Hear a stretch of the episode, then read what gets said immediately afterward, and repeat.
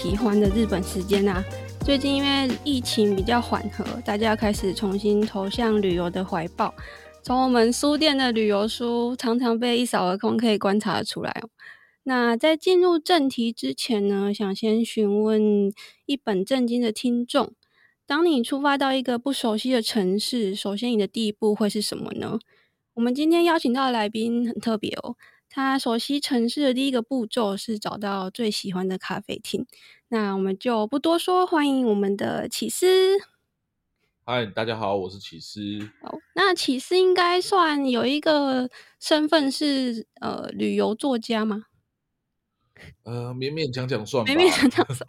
好，那我这边就先稍微简短的介绍一下，呃，起司的这本新书《非常日本：咖啡的非品尝的尝》。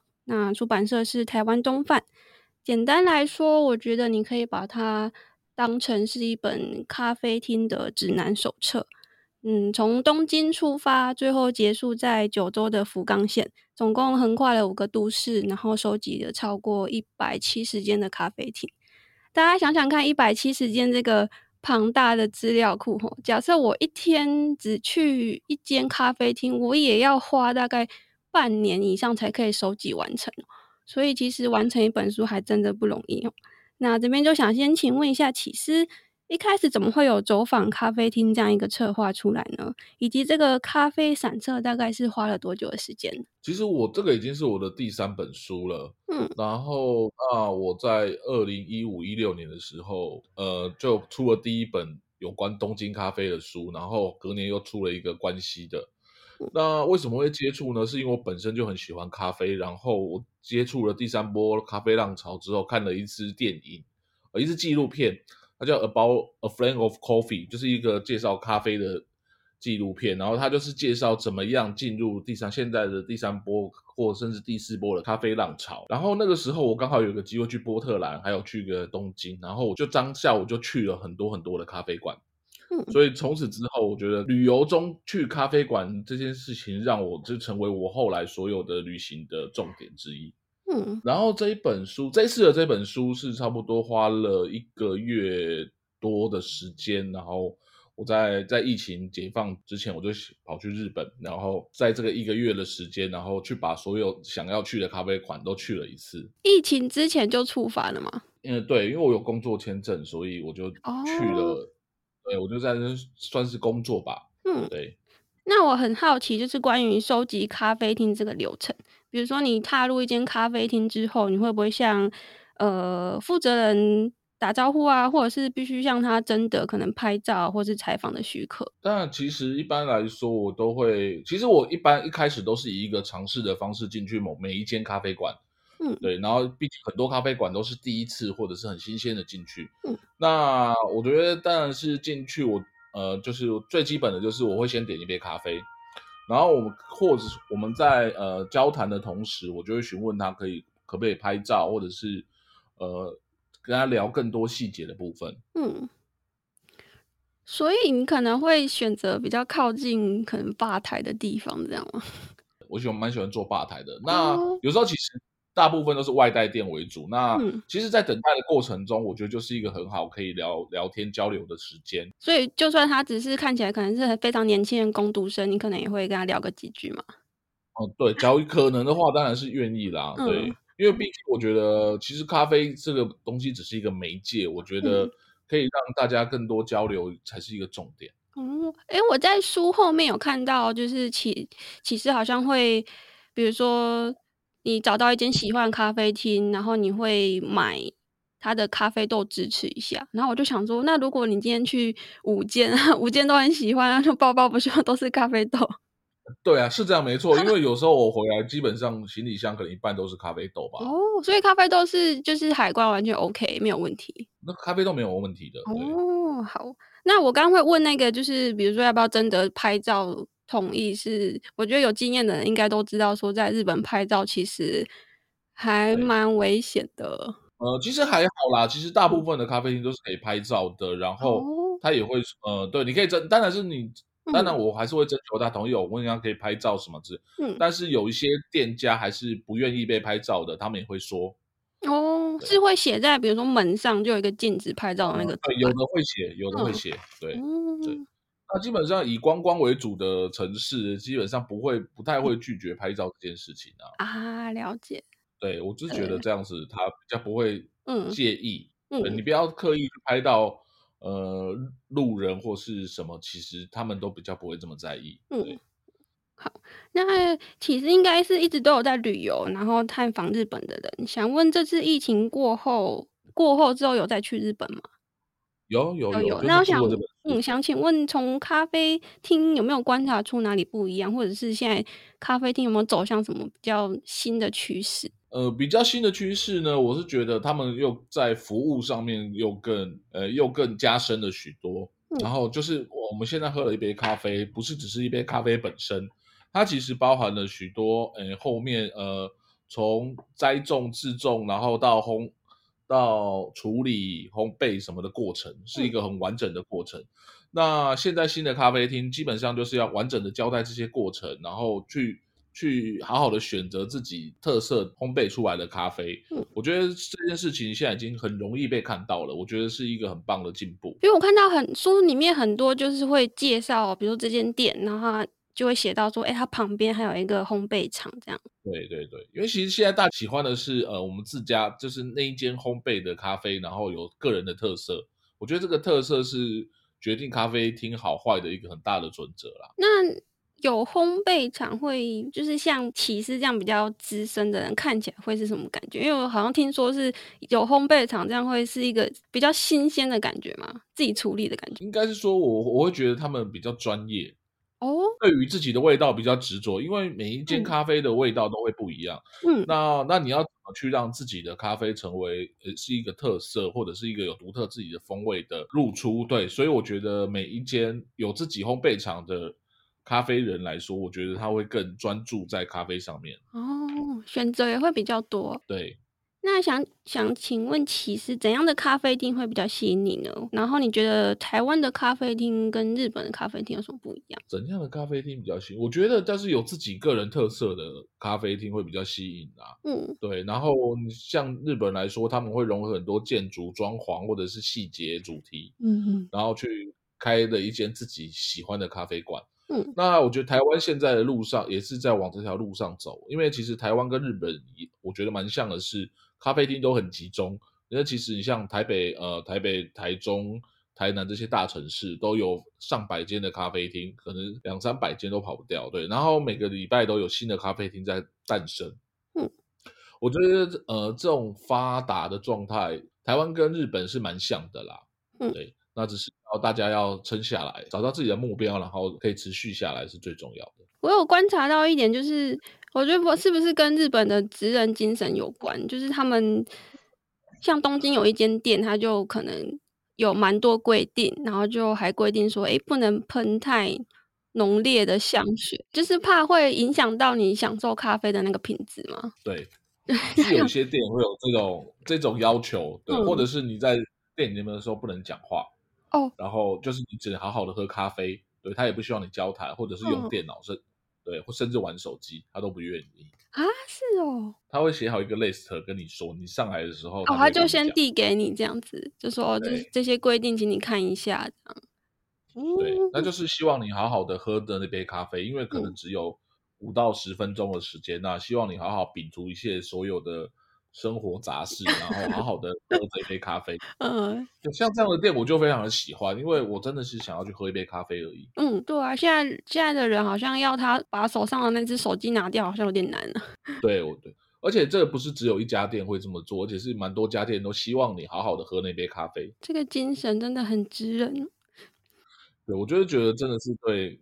咖啡真的是很有态度，对，就是那个态度，就是很很执着这样子。你可能会想说，哎，可是稍微随便一点也没关系吧？怎么不行？因为他们就是要就是就说到做到，说到做到，对对。对那承上一题吼，想问起司有没有曾经遇过就是不会想再光顾的咖啡厅呢？其实很像不太会有诶、欸，就是就算是连锁的，我也常常去。嗯，对，我是觉得只要呃时间就是想喝咖啡的时候遇到了咖啡厅，我都会想要去。嗯，不太会有没有什么再去的。嗯，对，除非是我，除非是我真的不太会再去的地方啦，要不然其实只要重复的城市，我基本上还是会去很多重复的店。嗯好难得哦！其实我的书很多都是我去过很多遍的，就是我有去过、重复去过，我才会想要好好的介绍给大家。哦，了解。那我这边就想要分享一个，就是我的一个不太好的经验嘛。嗯，好啊，可以啊。就是有一次我跟朋友去一间餐厅，然后他点完餐，大概等了三十分钟才送第一道餐点，然后我们吃到一半呢，那个老板就跑过来问我们说。哎，你们剩下的餐点还有需要吗？会不会太多？然后就想说，这个老板人也太好了吧，还关心我们吃不吃得下。然后我们就说，哦，有需要请帮我们送这样。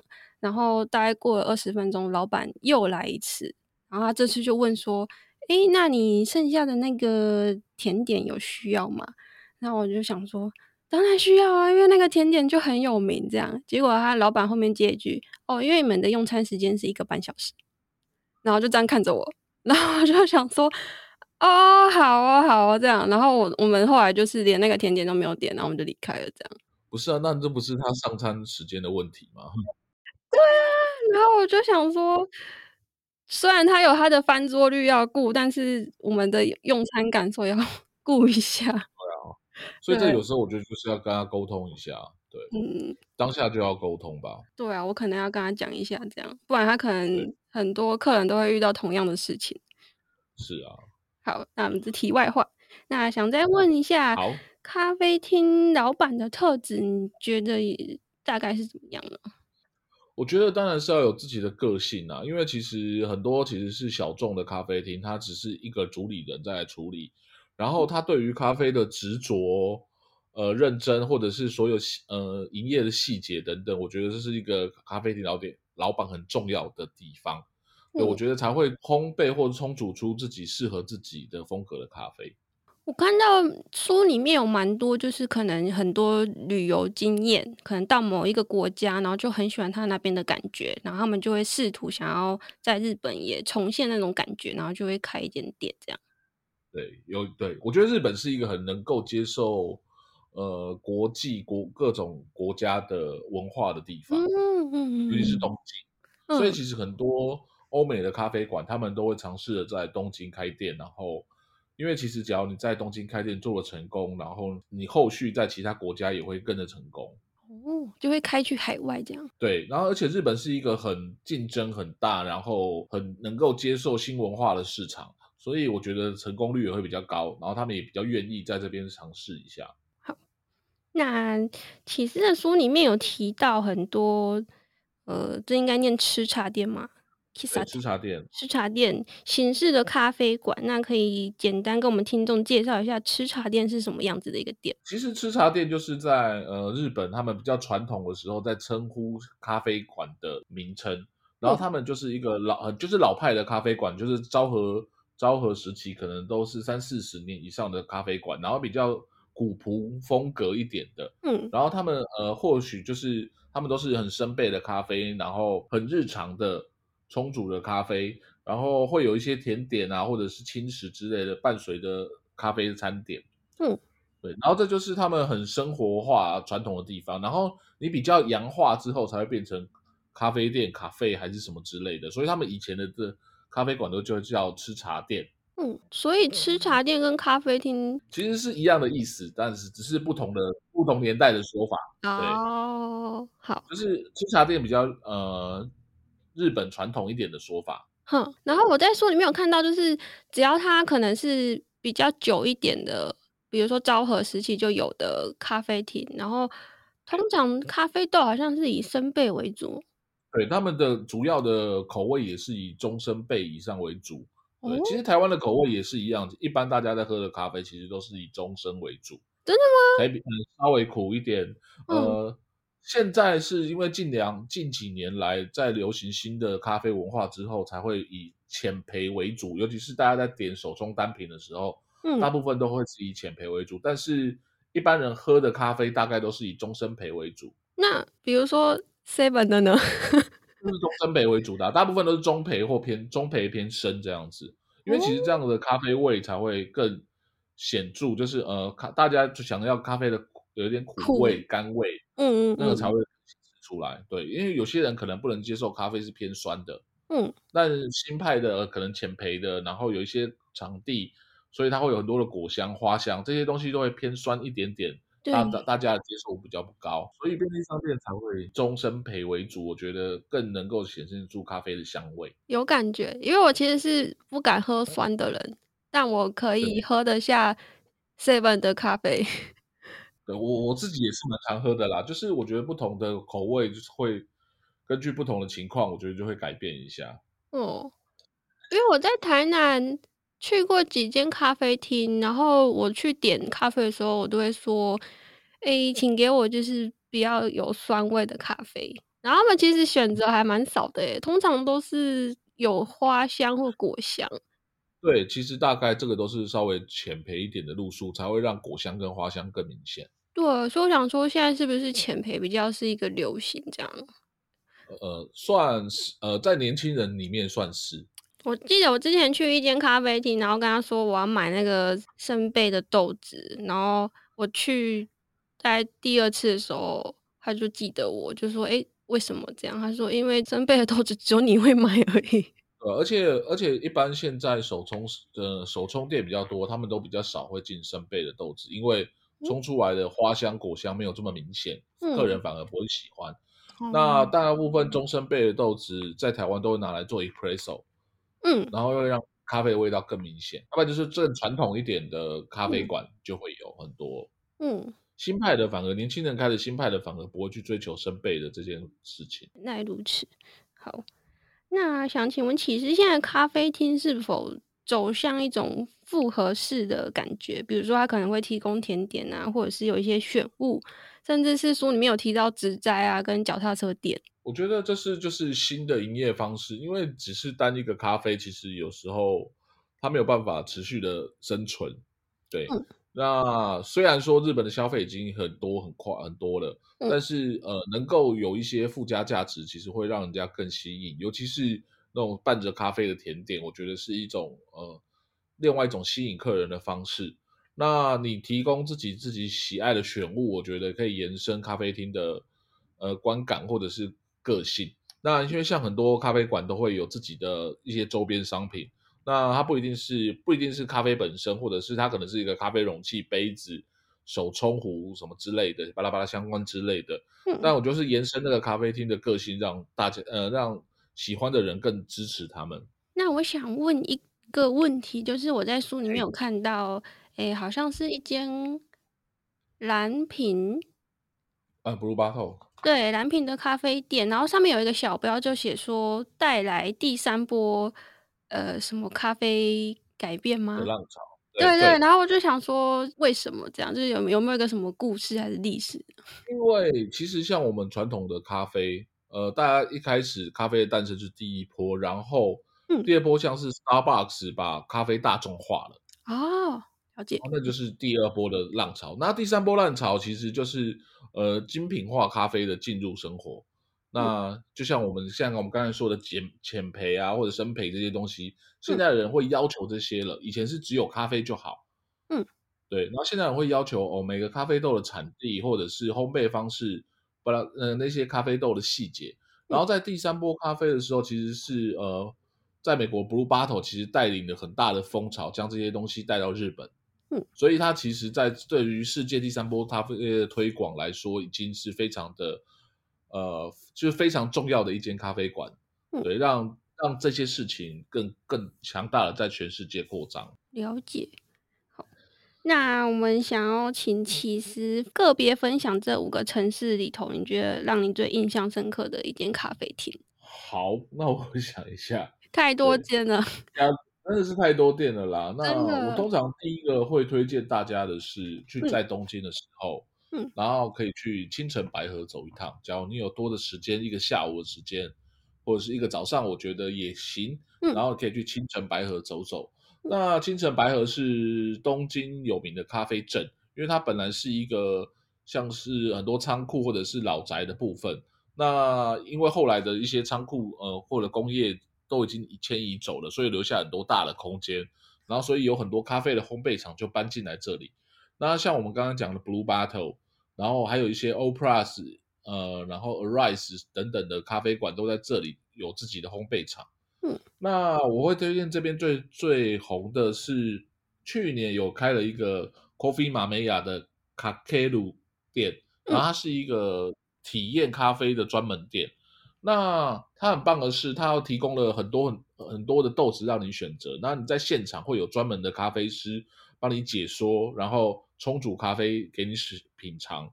然后它会有一些特别的 settle，例如它会有一个七小杯的 settle，是它著名著名的著名的套餐。然后它会用同一只豆子，用呃冷萃、奶萃，然后调酒、手冲、浓缩等。等风格，然后去，呃，去冲煮每一杯咖啡，就小小的一杯试饮杯，嗯、然后你就可以品尝同一只豆子，然后不同的风味。我觉得这是一个很棒的体验，而且就每一个每一位咖啡师还可以，呃，跟你细细解说这些豆子的来源、冲煮方式的细节。我是觉得是一个新很棒的体验。哦，咖啡体验店。对，他现在应该是说，我觉得在我心中他是现在东京的第一名。哦，好，大家要记得清哎什么青城白河吗？青城白河的对，青城白河的 Coffee Mania，嗯，然后再来下一个城市大阪，呃，大阪好了，大阪的话我会推荐的是，呃，在在中之岛有一个很很新的咖啡馆叫做 Glitch，然后它其实是来自东京的咖啡馆，然后当然它会。它是在中之岛有一个有一个博物馆，呃，美术馆的一个一楼大厅，然后它是一个开放式的吧台，然后中间座位区是有十几座古董沙发，嗯，所以你可以坐在古董沙发间，然后它会播着交响乐，嗯，然后而且那个大楼很高，它的那个空间感很大很大，有十几呃有十几公尺的挑高。嗯，所以在那个空间里面喝着咖啡，然后听着交响乐，是一个很棒的享受。嗯，很舒服。它是那个在大阪的 Glitch 咖啡。那可以交谈吗？可以的，可以，可以。它是一个，它是一个交易的大厅，所以大家呃很多那边附近很多上班族开会什么之类，就会来这边做休息一下。哦，是一个很壮观或者是很广阔的一个咖啡馆。嗯，然后我们在京都。那京都其实呃比较昭和式、比较传统类的小店很多，嗯，那我自己会推荐的是，假如你有空档的话，然后可以在嗯、呃、比较北边有一间叫做 Wife and Husband 的咖啡、嗯、小小咖啡厅，它其实里面只有一二三四五六七八九十多个位置的很小的小店，嗯，那一个很大量的木头装潢，然后其实它特色是它外面有很多的。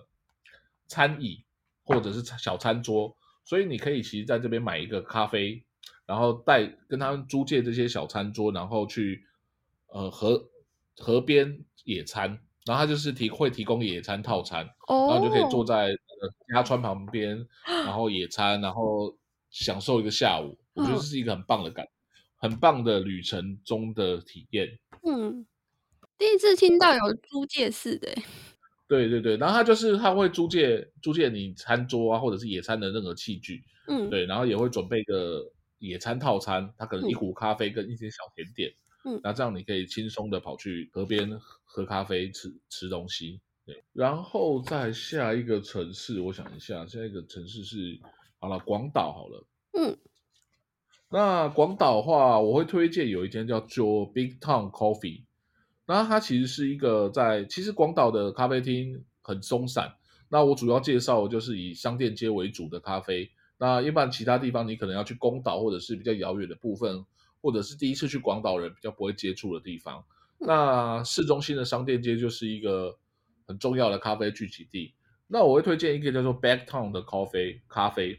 然后它是一个大叔大叔中年后接触咖啡文化的一间店。所以它其实里面有很多传统的味道，然后有很多很多的豆豉可以去尝试，而且它就在商店街里头，所以其实非常的方便。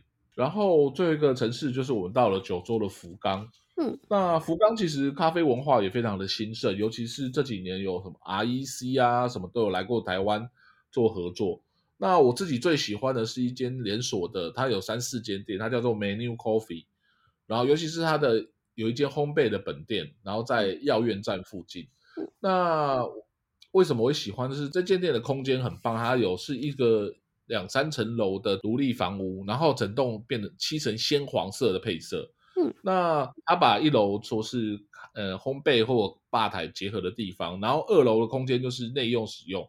可是他二楼其实是常常租借给各种学生或者是艺术家做办展览合作的艺文空间。对对，然后呃桌椅那些其实都用很棒的设计单椅，呃你进去之后就会有一种哇我来到一个不一样世界的感觉。嗯，然后呃同时体验的很多设计或者是呃译文的。展览，然后在这边喝个咖啡，我觉得是一个蛮舒服的享受。好，那听完这五间啊，然后我看完这个书，想说，因为其实东京的部分大概就快一百间，然后有一点就是随着城市递减这样，然后就会想说，这些咖啡厅的形式是不是会跟着城市然后有所不同？那当然，我觉得人口数是一个很大的重点啊。那东京就是一个最新最快的地方，所以。而且人口集中又多，所以我觉得咖啡的摄取量是非常非常的大的。然后，对，然后呃，因为很多其实都是小店的区域化经营，所以才会因为东区东京的那个二十三区真的太大了，嗯，对，所以其实当然就会有更多更不一样的咖啡文化出现。嗯，那其实京都、东大阪那些都是会比较集中在市中心为主，嗯，对，然后比较小众一点点，小一点，嗯，对。那但福冈，福冈也慢慢的起来。那广岛可能就是比较传统一点，咖啡馆没这么多。对，所以而且大家其实对东京更有兴趣，所以东京的比例才会多了很多。对，就是因为我在书里面有看到说，有一间咖啡厅，它是可能因为疫情的关系，然后它就收起来，然后选择到另外一个就是平数比较小的地方，然后还多建了一个就是外带的窗口。然后想说，是不是现在会比较倾向这个模式，嗯、就是可能内用偏少，主要是外带。对，其实呃，一来来说，外带比较快速方便。对，嗯、尤其是我觉得东京的人，城市都市里面的人，真的比较喜欢外带，就像台北一样。其实台北也有很多外带的窗口，大家只是想买个瞬间五分钟的咖啡就离开了，嗯、其实不会久坐这件事情。嗯。嗯，而且有很蛮多间店是写立饮嘛，就是站立的立。对，就是它其实没有，它就是没有椅子，然后就是让你现场喝的咖啡，就五分钟、十分钟就离开了。哦。那因为呃，其实我觉得台北台湾慢慢也迈向，尤其是台北啦，慢慢也有很多这样子的店。嗯、其实我只是想要体会五分钟的咖啡时间，我没有要久坐。嗯。对，所以我觉得这样的店非常的方便，你也不会不会有太大的压力，占人家很多时间或位置什么之类的。嗯，而且你其实感觉是比较喜欢外带嘛，就是你可能带着一杯咖啡，然后可能去晒晒太阳或者散个步这样子的感觉。就是我的习惯就是买一杯咖啡外带，然后我假如我我待着的话，我可以待一下下，那、嗯、或者是我就可以前进去下一个地方。嗯，对，机动性比较方便。对，嗯，那我最后想要问一下，就是对你来说，咖啡厅是怎么样的一个感觉呢？咖啡厅就是我的生活吧。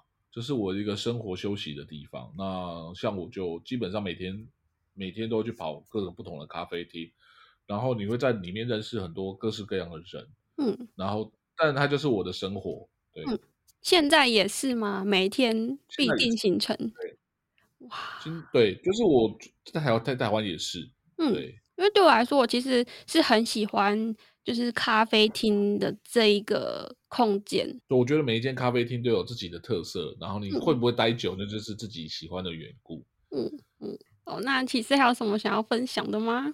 其实我那时候这也是一个意外，是有一天我住在那附近，然后对，是一间在东日本桥附近的一个咖啡馆。嗯，然后我看呃，我要回到饭店之前，然后在下雨了。嗯，然后我就想说，其呃，为什么这个店门口排了这么多人？然后它的外墙其实就是黑色的一整栋房子，嗯，呃，可能三层楼的矮房。那我在想说，奇怪，上面也没有写什么任何招牌。然后我想说，为什么有这么多人在排队？嗯，然后我就好了，想说没什么事，我就跟着一起排队。然后我在排队的时候，我才查查啊，我就才 Google 一下，它是一间咖啡馆，然后是一间咖啡馆，然后我就好，那我就那运气很好，我就跟着排队。嗯、其实那个咖啡馆很小，里面只有三四组位置，两个人坐的位置跟一个小包厢。嗯、呃，我进去的时候，然后剩下包小包厢位置，我就进去了。然后它就是一间也不能不太能讲话，然后不太能拍照的店，我就进去一个包厢，然后在那边喝了一杯咖啡。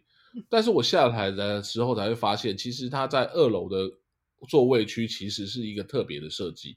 然后我回去查一下，发现它其实是一个有一个它，因为它整间店都是黑黑暗暗的，伸手不见五指。对对对对对，然后所以他他就是在那个座位区旁边的墙上有打几个洞，然后为的是让窗外的风景可以经过那个那个洞，然后投影进。呃，座位区的墙壁上面有一些室外的风景，然后因为这件事情，对，就是那个穿孔成像，所以这件事情，对，是跟这个地方是呃相机店有关，对，摄影棚有关的部分，所以他用这样的设计重现，呃，去致敬摄影店的风格。嗯，我在看的时候想说，这这。这是到底什么店呢？那其实有点难解释，就是但是它就可能会有一些，还需要一些专业的图。嗯，但是可能就很可惜不能拍照啊。它里面太暗了，所以你拍也可能看不拍不出来。对，那那个是蛮有趣的事情。对，然后我还有推荐几个朋友们，几个朋友们后来才就去尝试。嗯，对，而且这个故事我觉得是真的是，假如你只是路过去吃东西的人，根本不会知道有这个故事。嗯。对，是后来我在后来在寻找资料的时候才发现，要不然我以为它只是一个不能说话、很黑很暗的咖啡馆。对，好，啊，不知道今天的访谈有没有让你更想要走访日本的咖啡厅呢？我在看《非常日本》这本书的时候，我觉得非常平静哦，因为它的设计排版就是一面，然后可能就一间咖啡厅，然后顶多两间。所以我在看书的时候，就是用一面一间咖啡厅的步调，然后好像漫步在日本的感觉，所以很推荐给可能抽不出时间去旅游的人，可以过过瘾。然后也希望能带给可能打算要飞往日本的旅客，然后一个悠闲的午后时光。谢谢。